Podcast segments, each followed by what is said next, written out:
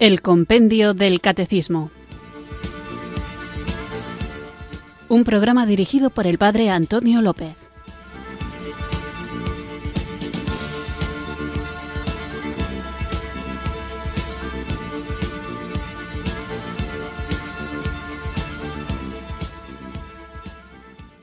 Muy buenas tardes, queridos oyentes de Radio María. Recibido un cariñoso saludo desde Irurzun, en Navarra, quienes sintonizáis una tarde más esta emisora de la Virgen, esta radio que cambia vidas, Radio María, para sintonizar el programa El Compendio del Catecismo, nuestro espacio diario de formación católica en el que vamos recorriendo el contenido de una fe que tenemos que conocer para vivirla. Solo podemos vivir bien conscientemente, sabiendo por qué lo hacemos, aquello que conocemos y una vez conocida y vivida es inherente a la vivencia del Evangelio y la obediencia a Jesús el compartir nuestra fe, convertirnos con nuestra vida en testigos de esa alegría que nos trae el Señor y no solo con nuestra vida, sino también con nuestras palabras, porque uno vive y también habla, a no ser que no pueda hacerlo. Quiero decir que a veces he escuchado esta idea de que basta simplemente con dar un buen testimonio y no es necesario hablar explícitamente de Jesucristo, pero la pregunta que yo me hago siempre que alguien da este tipo de argumentos es quién de nosotros lleva una vida tan ejemplar y que transparente tanto la presencia de Jesús en su día a día que no necesite, al menos habitualmente, decir el porqué de lo que hace. Y por eso, para que los hombres vean nuestras buenas obras y den gloria a nuestro Padre que está en el cielo, es bueno que acompañemos, como se hace en la liturgia, nuestros gestos, nuestras buenas obras, nuestra actitud de acogida, de simpatía, de generosidad, de cariño, de alegría, que acompañemos todas estas actitudes con palabras que justifiquen el porqué de nuestro comportamiento. Y no solamente el testimonio de vida, no solamente el comportamiento tiene que estar justificado además con nuestras palabras para que todos remitan su mirada no a nosotros, sino a Jesucristo, sino también en un sentido intelectual que sepamos dar razón de nuestra esperanza a todo aquel que nos lo pide. Así que para eso queremos que sirva el programa, para saber dar razón de nuestra fe a quien se opone a ella, a quien no la conoce, a quien la conoce superficialmente o a quien conociéndola bien puede conocerla un poquito mejor. Primeramente nosotros mismos y luego aquellos con quienes entramos en contacto. Además de las preguntas teológicas profundas, aquellas que fundamentan nuestra fe o que requieren una explicación extraída de la Sagrada Escritura o de la Sagrada Tradición para entender por qué nos comportamos de determinada manera o cuál es la importancia, por ejemplo, como estamos viendo, de los sacramentos o como seguramente muchos querréis llegar ya al tema de la moral por qué la Iglesia se comporta de determinada manera y hay que remitirse a cuestiones antropológicas, filosóficas y teológicas, además de esas preguntas, surgen otras que son mucho más superficiales, si queréis, que no tienen una densidad tan honda, pero que también requieren una respuesta. Y por eso estamos dedicando el inicio de estos programas dedicados a la liturgia a algunas preguntas concretas a propósito de las vestiduras sagradas o de algunos de los gestos que hace el sacerdote o los fieles durante la misa, como, tal y como respondía en el programa anterior, porque el sacerdote parte en dos la forma consagrada. Y otra pregunta que hacía la misma oyente que preguntaba por qué se partía la forma en la misa, en el mismo correo decía qué significado tiene hacer sonar una campanilla en la elevación del pan y del vino. La campanilla que a veces se utiliza en la celebración de la Santa Misa. Mirad, en cada celebración eucarística, cuando el sacerdote hace la consagración, no cuando eleva el pan y el vino, sino cuando hace la consagración, y pone sus manos sobre las especies para hacer la epíclesis, para invocar al Espíritu Santo, para que transforme el pan y el vino en cuerpo y sangre de Cristo, el acólito, el monaguillo, hace sonar la campana y todos los asistentes que puedan deben ponerse de rodillas. Y también en la elevación del cuerpo y de la sangre de Cristo se vuelven a escuchar las campanas. Y esto es algo que a mí personalmente me gusta mucho y que cuando tengo monaguillos los fines de semana se hace. No entre semana, no es un gesto obligatorio, pero sí es muy conveniente y como digo, muy bonito, porque se toca la campanilla en el momento de la consagración, no solo en el momento de la elevación del pan y del vino, aunque también ahí se toca. Antes del Concilio Vaticano II, los más mayores lo recordaréis y los más jóvenes lo sabréis, la misa se celebraba, como se suele decir, mal de espaldas al pueblo. Digo mal porque no es que se celebrara de espaldas al pueblo, sino que se hacía mirando al oriente y los fieles miraban al sacerdote hacia el oriente. No es que el cura les esté dando la espalda, como muchas veces se malinterpreta, sino que el cura dirige al pueblo en la mirada hacia el oriente de tal forma que efectivamente el sacerdote queda de espaldas a los fieles, pero vuelvo a repetir, no porque les dé la espalda, sino porque les guía, les orienta. Y la misa, además de hacerse de espaldas ad oriente, se hacía también en el latín, en un idioma que mucha gente ya iba dejando de conocer. Y como el sacerdote estaba de espaldas y encima utilizaba un idioma que no era muy familiar para la mayoría, muchos asistentes, igual que ocurre hoy, pero con más razón, se distraían y por lo tanto no comprendían lo que ocurría en cada uno de los momentos de la celebración. De tal manera que la campanilla era muy útil en el momento culmen de la Santa Misa para advertir de que estábamos llegando a la consagración. Cuando la campanita se tocaba, era la señal para que cada uno de los asistentes tomara conciencia y prestara atención al gran milagro que estaba a punto de suceder. Cristo mismo se hace presente en su cuerpo, alma y divinidad. La campanilla también se hacía sonar durante la elevación del pan y del vino y durante las genuflexiones que el sacerdote realizaba. Después del concilio, el concilio Vaticano II, el rito tridentino de la misa se modificó para quedar como lo conocemos ahora, y el rito anterior se denomina ahora la forma extraordinaria. Hoy la Eucaristía se celebra de cara a los fieles que ven al sacerdote que hace sus oraciones en voz alta y además en el lenguaje vernáculo, es decir, en el lenguaje propio del lugar donde se está celebrando.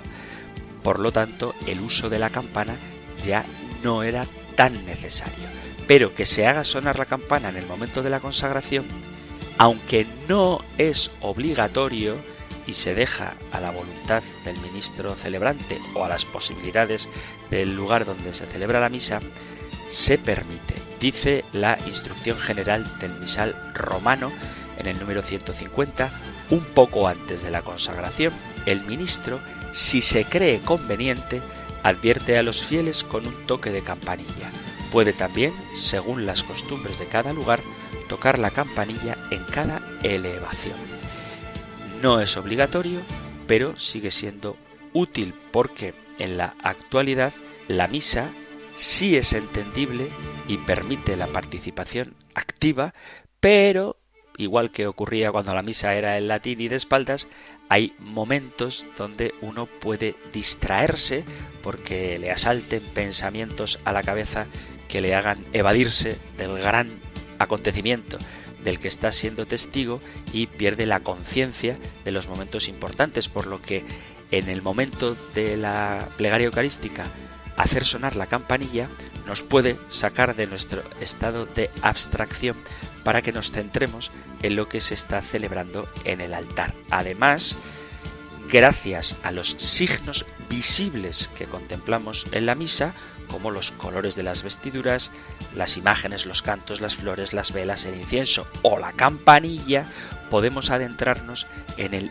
misterio del que estamos formando parte y hacernos conscientes de la importancia y del sentido de cada momento de la Eucaristía. En consecuencia, el uso de la campanilla en la liturgia, aunque no es obligatorio, sí que nos ayuda a recordar lo que está a punto de suceder. Junto con el cielo, la Iglesia Universal, la Iglesia de la Tierra, adora con gozo y es testigo del sacrificio de aquel que se hace pan para nosotros. Junto con el sonido de la campanilla, elevamos nuestra alabanza al Señor, al tres veces santo, aquel que es, que viene, aquel que nos salva. Y la campanilla nos recuerda, nos hace caer en contexto de qué es lo que ahí está por suceder.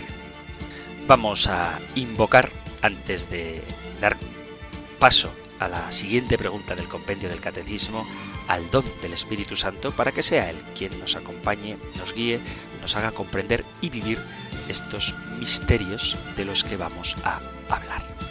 Invoquemos el don Ven Espíritu, ven Espíritu, ven Espíritu.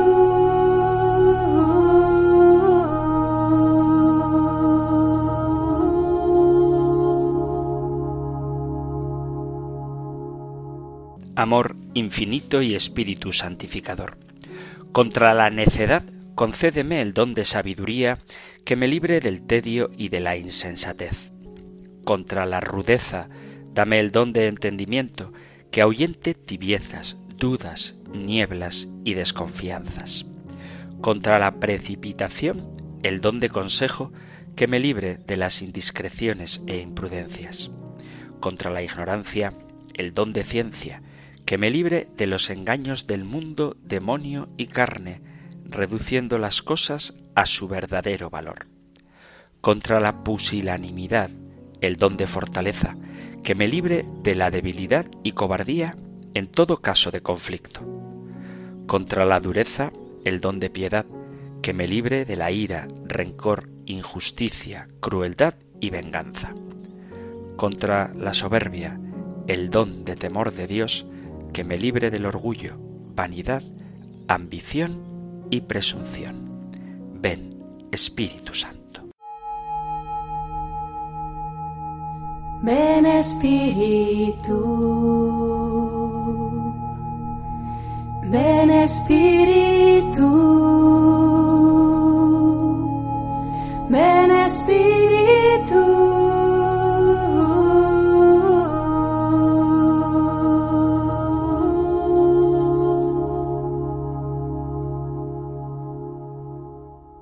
Vamos allá con nuestro nuevo programa después de haber invocado juntos el don del Espíritu Santo y seguimos hablando de la liturgia como obra de la Santísima Trinidad y del misterio pascual en los sacramentos de la Iglesia.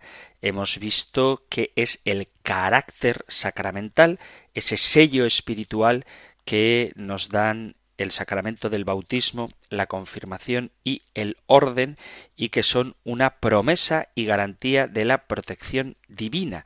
Estos sacramentos que imprimen carácter y que por lo tanto sólo se pueden recibir una vez en la vida.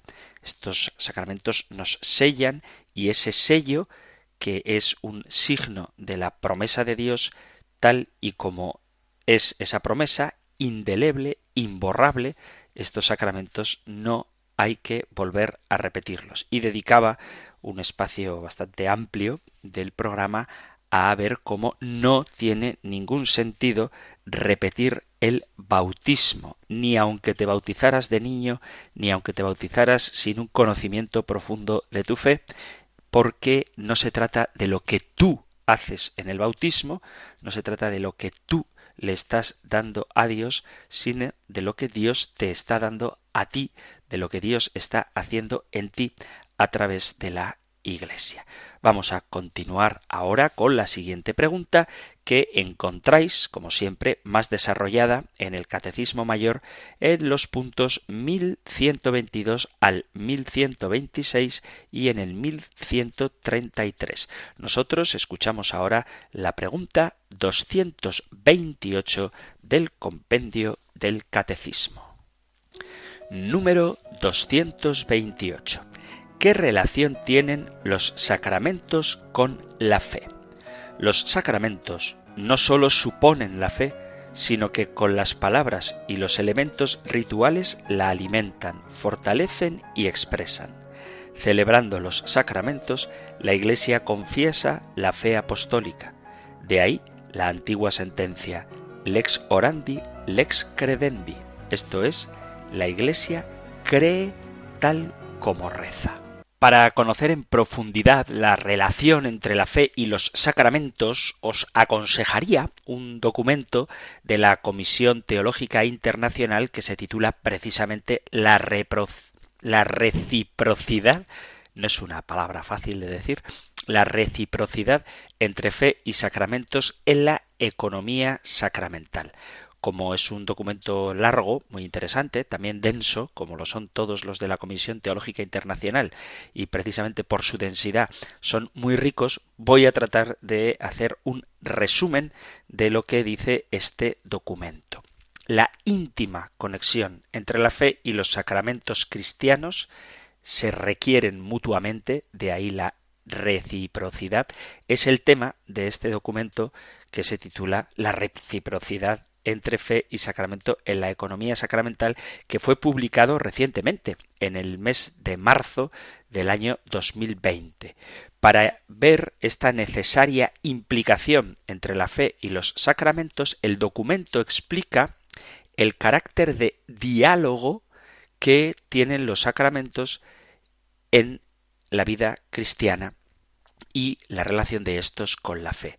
El diálogo entre Dios y las personas, y entre las personas y Dios, nos lleva a un diálogo de amistad y fraternidad con los demás. Los sacramentos, ya lo hemos visto, son signos eficaces de la gracia instituidos por Cristo y confiados a la Iglesia por los cuales se nos dispensa la vida eterna. Los ritos visibles bajo los cuales los sacramentos son celebrados significan y realizan las gracias propias de cada sacramento. Vuelvo a estas dos palabras que son muy importantes. Significan, son signos que aluden a una realidad que va más allá de ellos, pero no son simplemente un signo, no son simplemente un símbolo, sino que verdaderamente realizan la gracia que significan. Es decir, no son un símbolo, sino que son signos eficaces que nos dan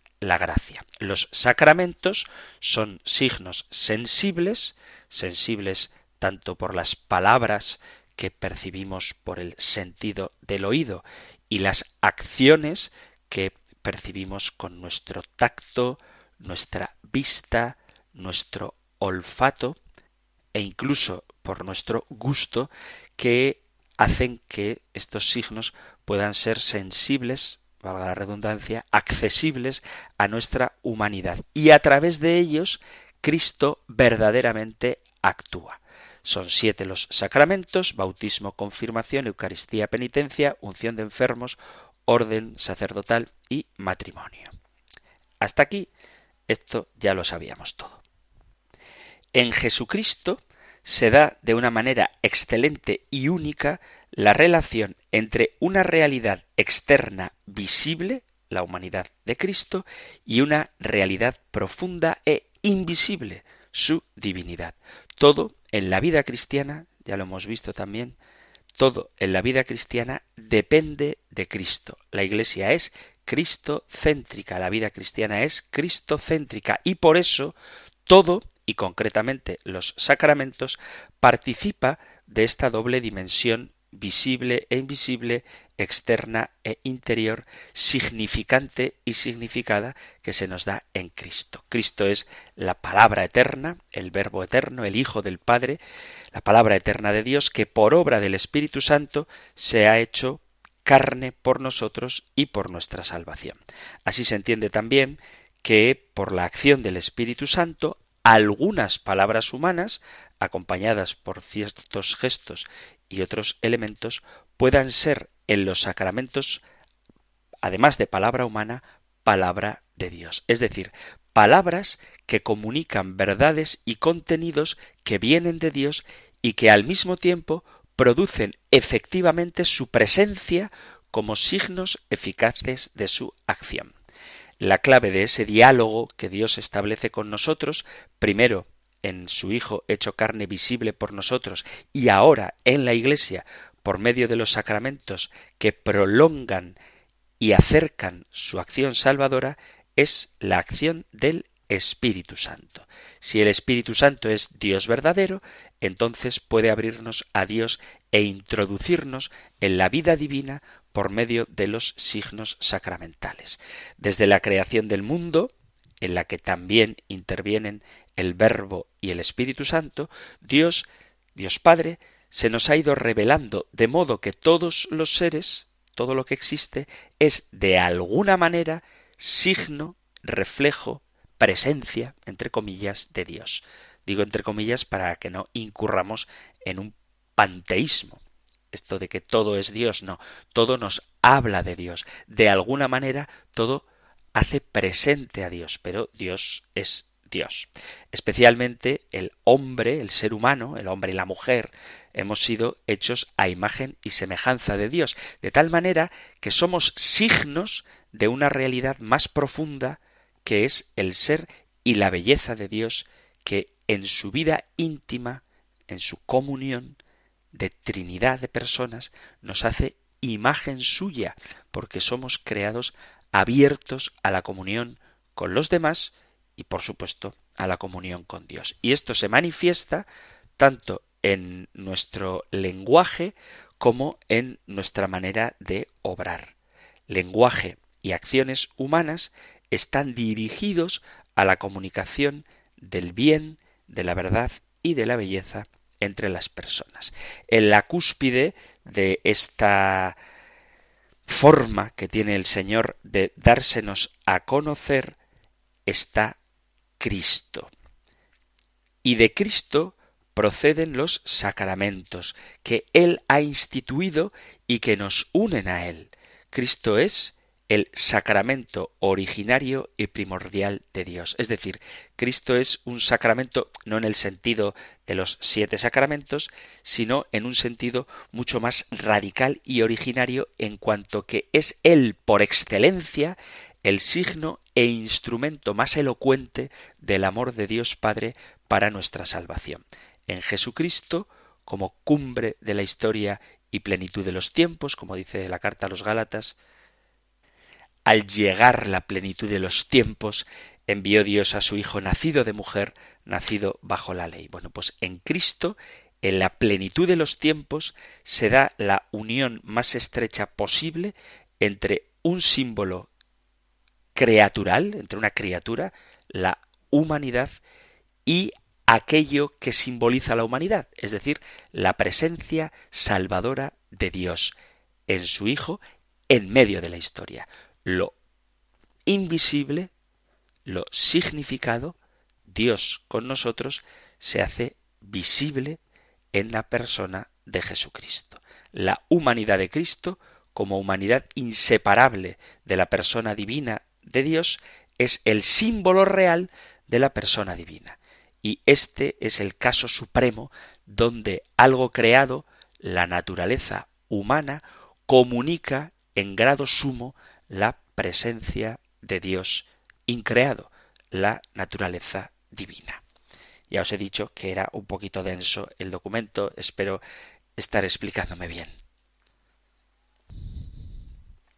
Así vemos como toda la revelación de Dios, que se ha hecho plena en Jesucristo, tiene una doble característica. Es a la vez sacramental, compuesta de signos, gestos significativos y palabras, y dialogal, porque Dios se dirige a nosotros personalmente con un diálogo de amor que nos ofrece la salvación en la participación de su vida divina. Por eso, la fe se expresa y crece en los sacramentos y al revés, los sacramentos se expresan y crecen en la fe. Sin fe, los sacramentos quedan vacíos de sentido. Jesucristo concentra el fundamento y la fuente de toda la sacramentalidad que luego se despliega en los diferentes signos sacramentales que generan la Iglesia.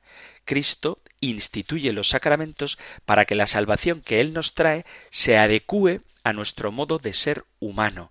Los sacramentos cristianos tienen elementos visibles y materiales, como nosotros tenemos y somos cuerpo, y significan realidades invisibles e inmateriales. También nosotros tenemos y somos espíritu.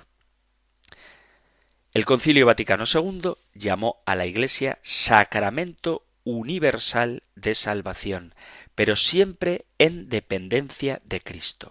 El término sacramento se utiliza aquí no como uno de los siete sacramentos, sino en un sentido más amplio para designar que por voluntad de Cristo, en unión con Él, la Iglesia es el ámbito, la madre y el hogar, el cuerpo, donde se celebran y se viven los sacramentos de la vida cristiana y otras realidades muy importantes de las que ya hablaremos, que son los sacramentales, como por ejemplo el agua bendita, que preparan para recibir los sacramentos o nos santifican en circunstancias concretas de la vida. De modo que la misma vida de los cristianos, toda la vida de los cristianos, en este sentido, se convierte en signo e instrumento, en expresión eficaz de salvación para otros muchos. Y en ese sentido, en este sentido amplio, toda la vida cristiana se convierte en sacramento, se convierte en un signo visible, en un instrumento por medio del cual Dios quiere hacernos alcanzar su salvación. Todo en el cristianismo resulta tener esta característica de sacramentalidad que de diversos modos y con intensidades diferentes, a partir de Cristo y de la Iglesia, se realizan.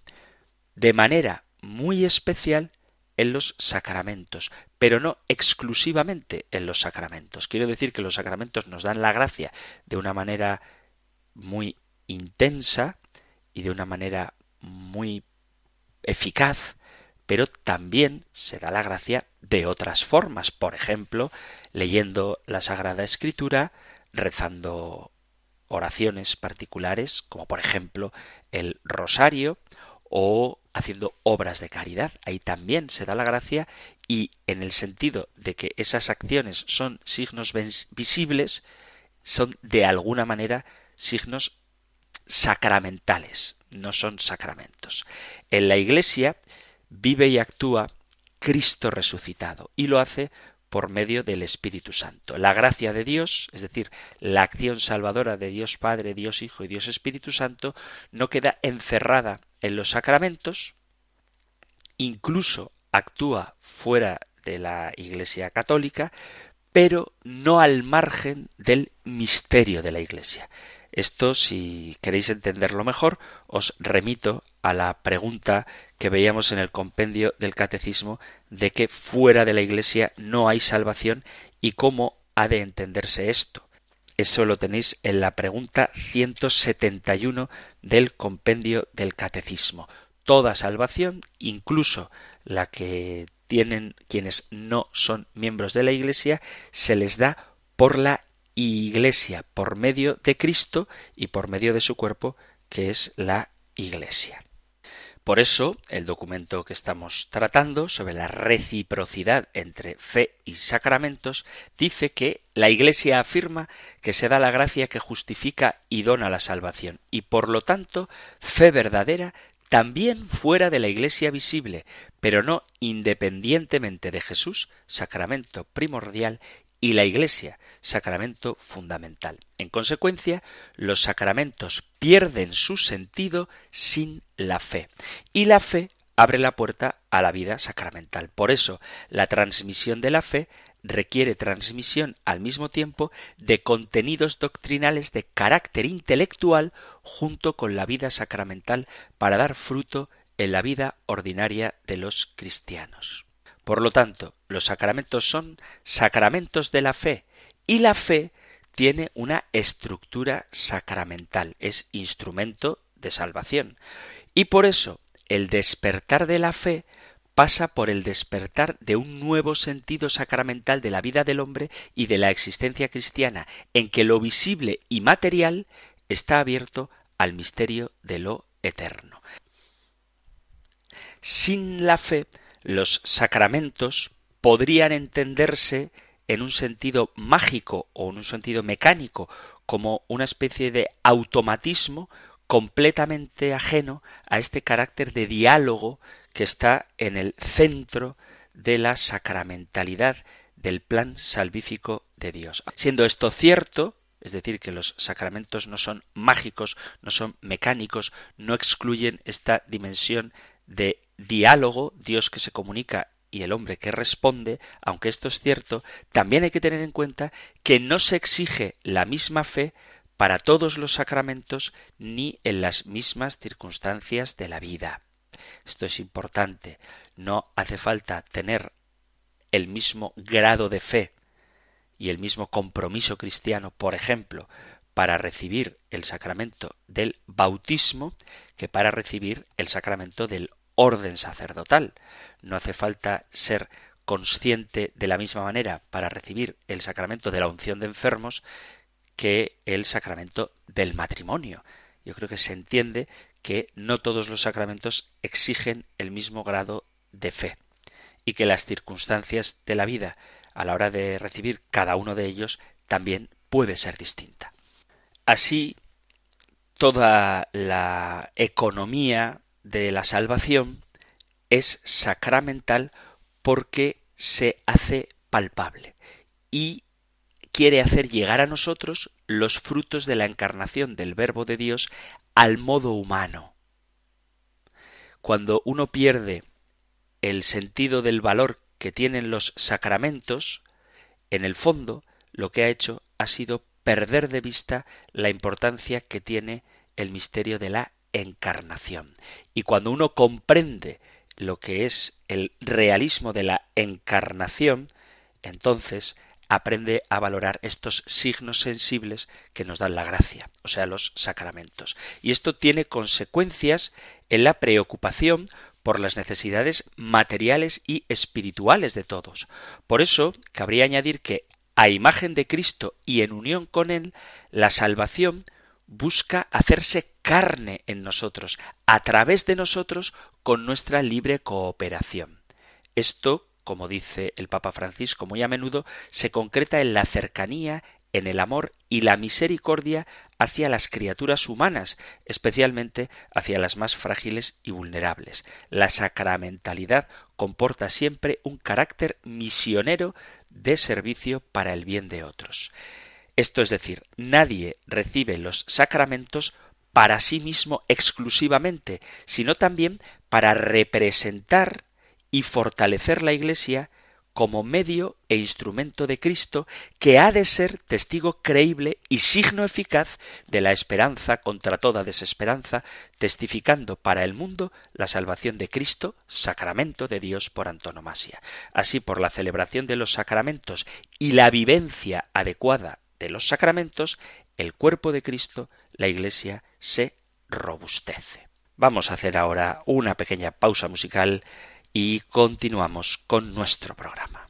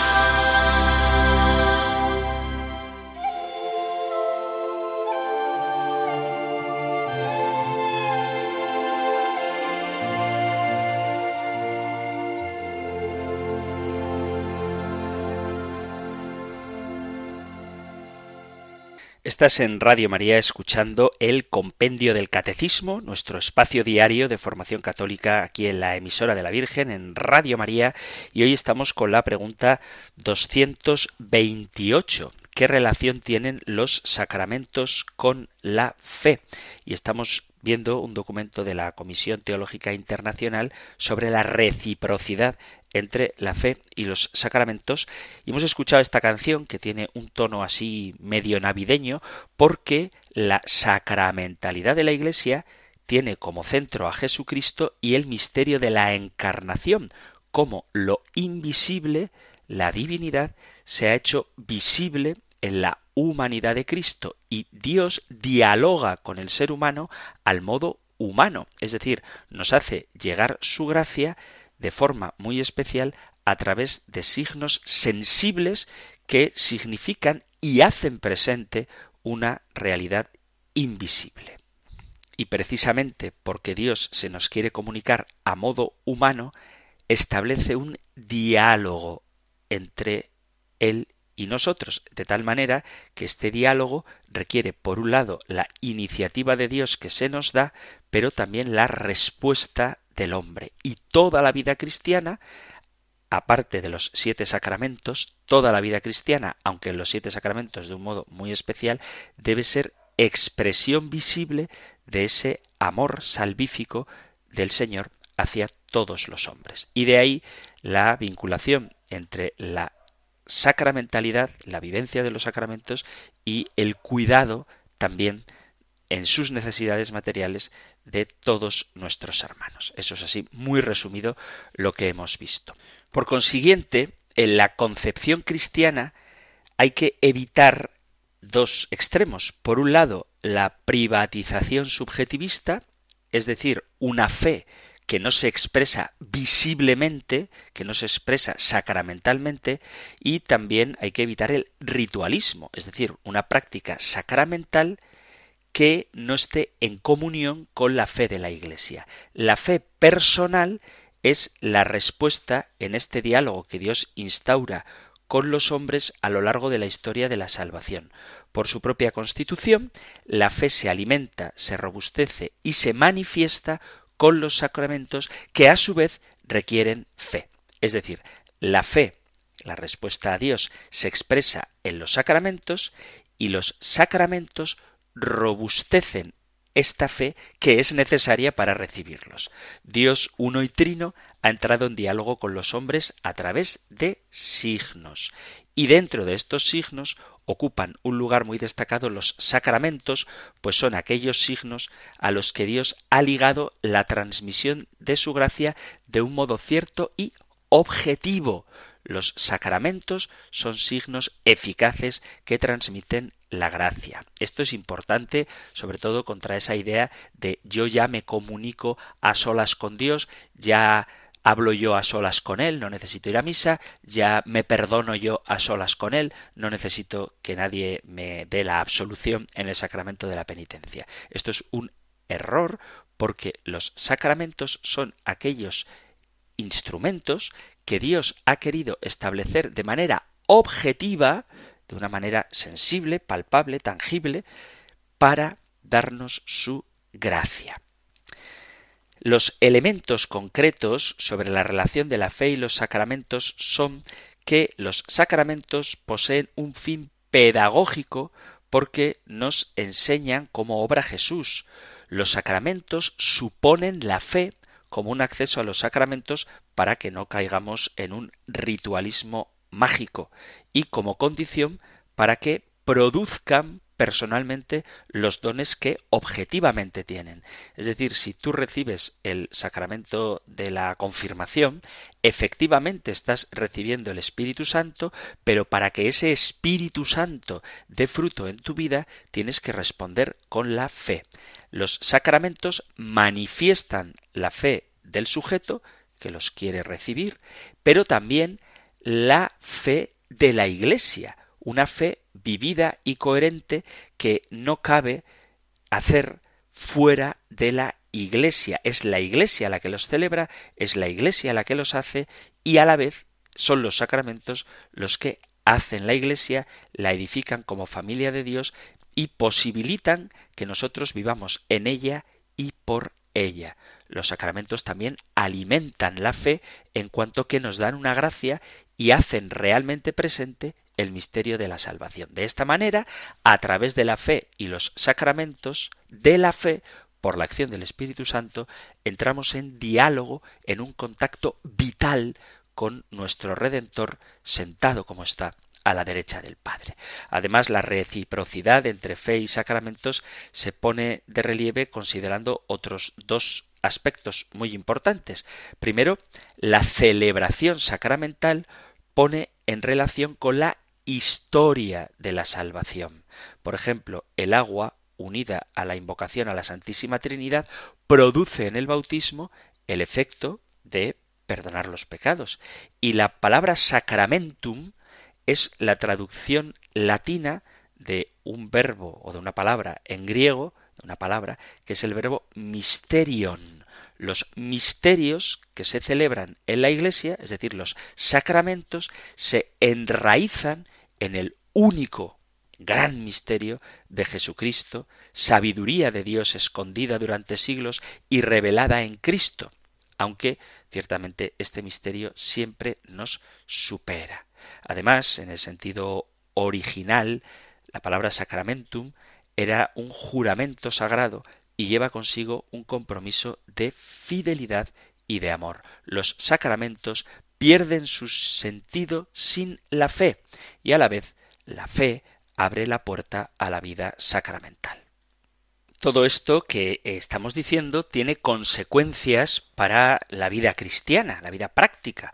La reciprocidad entre la fe y los sacramentos tiene consecuencias para la catequesis, para la formación en la fe.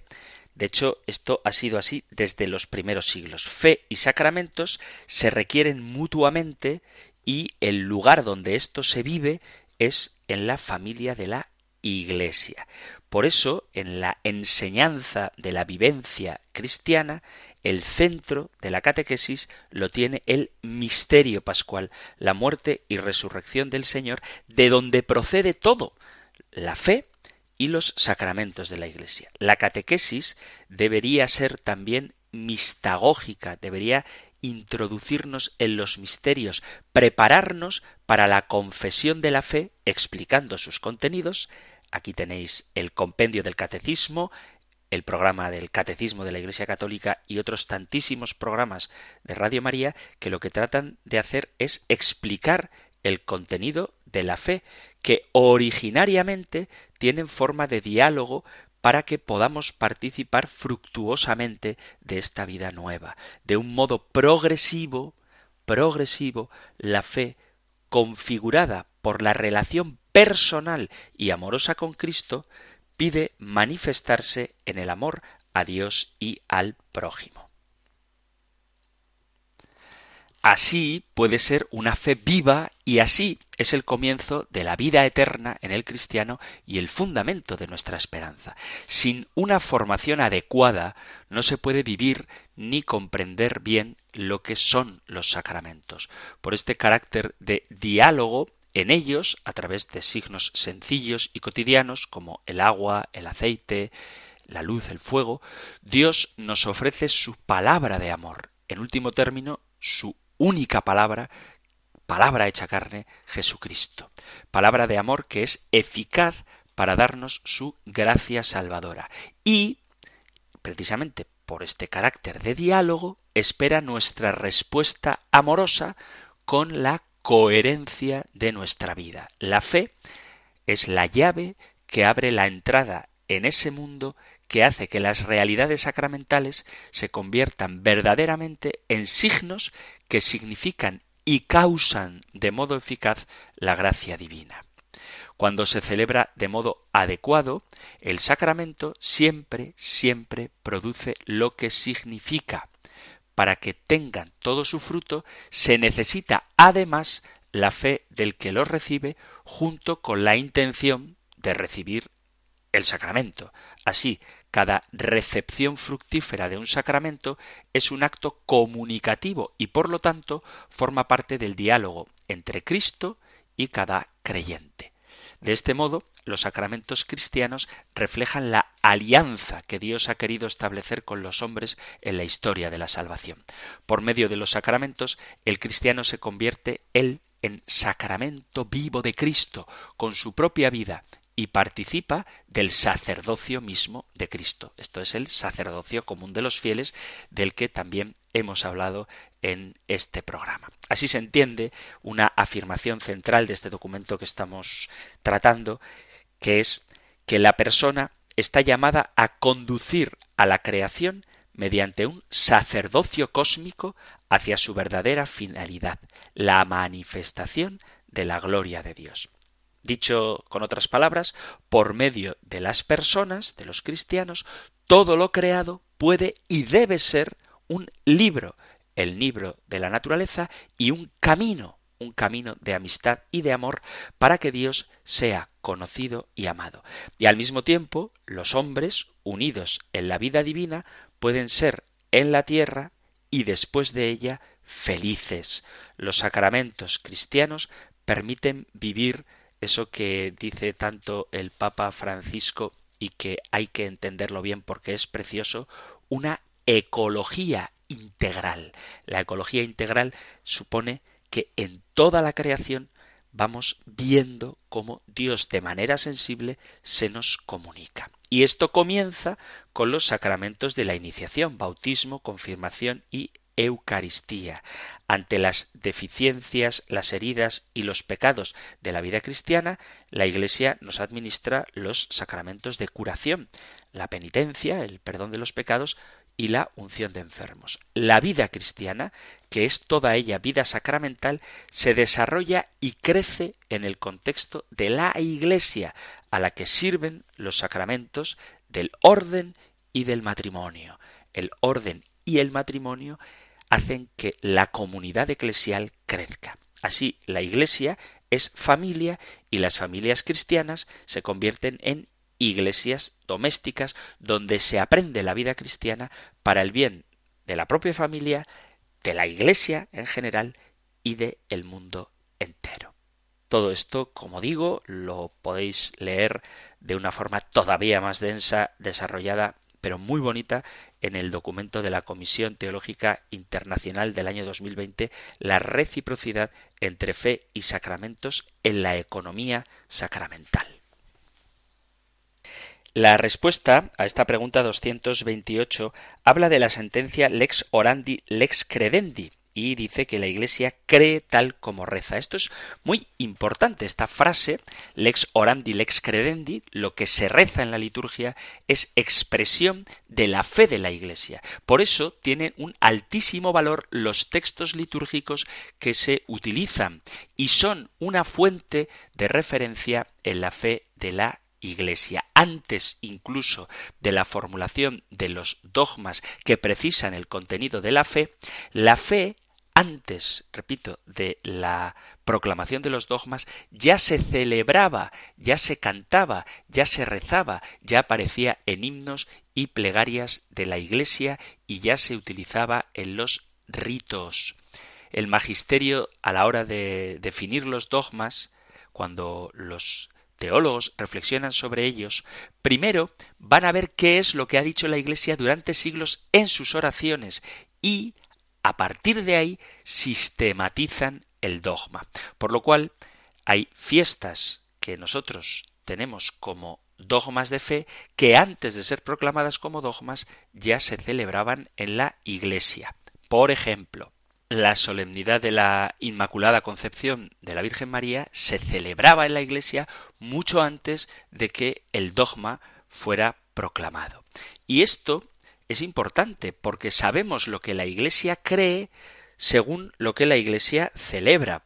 Hay gente que pone en duda, por ejemplo, espero que ninguno de los oyentes de Radio María, después de haber hablado de ello largamente, la existencia de los ángeles, pero sabemos que la Iglesia cree en la existencia de los ángeles porque tiene varias fiestas dedicadas a los ángeles. Tiene por un lado la fiesta de los santos arcángeles Miguel, Gabriel y Rafael y pocos días después celebra la fiesta litúrgica del ángel custodio. Esto significa que lo que la Iglesia celebra es aquello que cree. Y esto tiene que hacernos entender que los textos litúrgicos expresan claramente la fe de la Iglesia y nadie debe cometer la osadía de cambiarlos, mutilarlos o improvisar oraciones o plegarias en la liturgia porque no tendrían el sello de la eclesialidad. Los textos litúrgicos son un don que hay que preservar y transmitir íntegros y es un abuso que alguien modifique estos textos. He sido testigo, no muchas veces, pero alguna, de que la plegaria eucarística es totalmente improvisada, inventada por el sacerdote al que aparentemente le parece más útil su ingenio creativo, su imaginación, que los textos litúrgicos. Y puesto que los textos litúrgicos expresan la fe de la Iglesia, no se pueden cambiar y además sería muy bueno que aprendiéramos a utilizarlos en nuestra oración personal. De esta forma, nuestra oración individual dejaría de ser tan subjetivista para que tengamos la seguridad de que aquellos textos que estamos meditando son de la Iglesia, no de un escritor de moda, un escritor espiritual de moda.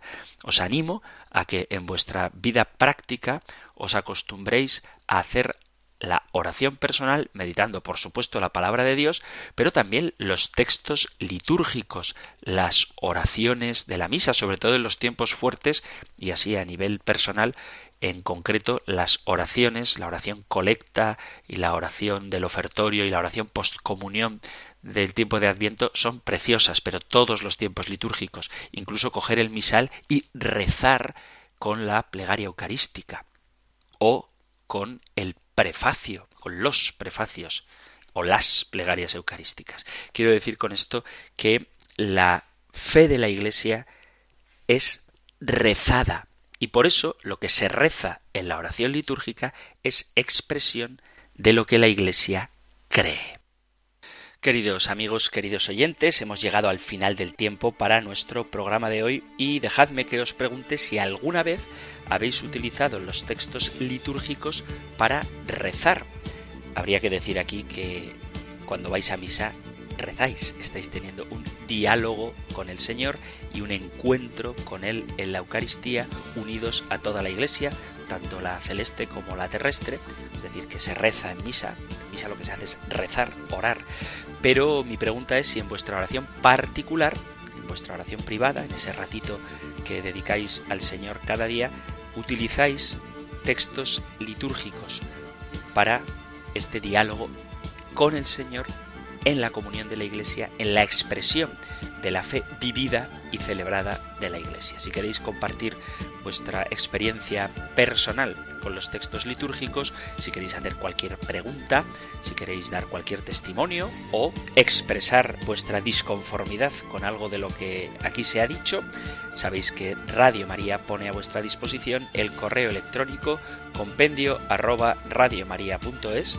compendio arroba radiomaria.es y el número de teléfono para WhatsApp 668 594 383 668 594 383. Terminamos ahora cogiendo la Sagrada Escritura para recibir la bendición del Señor. El Señor te bendiga y te guarde, el Señor ilumine su rostro sobre ti y te conceda su favor, el Señor te muestre su rostro y te conceda la paz. Muchísimas gracias por estar ahí, gracias por escuchar el compendio del catecismo y si queréis volveremos a encontrarnos en un próximo programa. Un fuerte abrazo.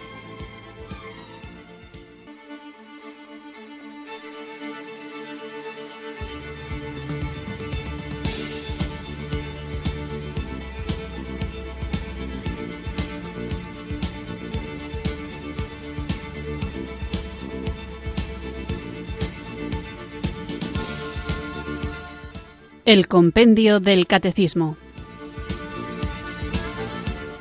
Un programa dirigido por el Padre Antonio López.